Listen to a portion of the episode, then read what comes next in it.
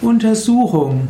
Untersuchung ist eine genaue Nachprüfung, eine genau, ein genaues Eruieren, eine Erforschung. All das ist Untersuchung. In der Medizin ist die Untersuchung eine genaue Anamnese. Man untersucht den Patient auf verschiedene Weise. Im Yoga gibt es auch Vichara, das heißt die genaue Untersuchung in die Essenz allen Seins.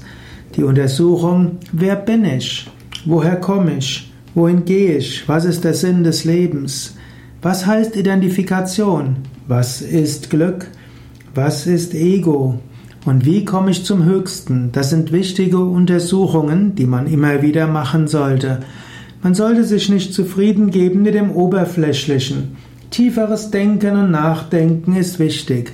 Nicht nur bezüglich der höchsten philosophischen Fragen, sondern eine Grundeinstellung im Leben kann auch sein, dass man regelmäßig die Dinge genauer nachhakt, untersucht, um zu den Tiefen von Dingen zu kommen. Man sollte nicht alles glauben, sondern vieles selbst untersuchen.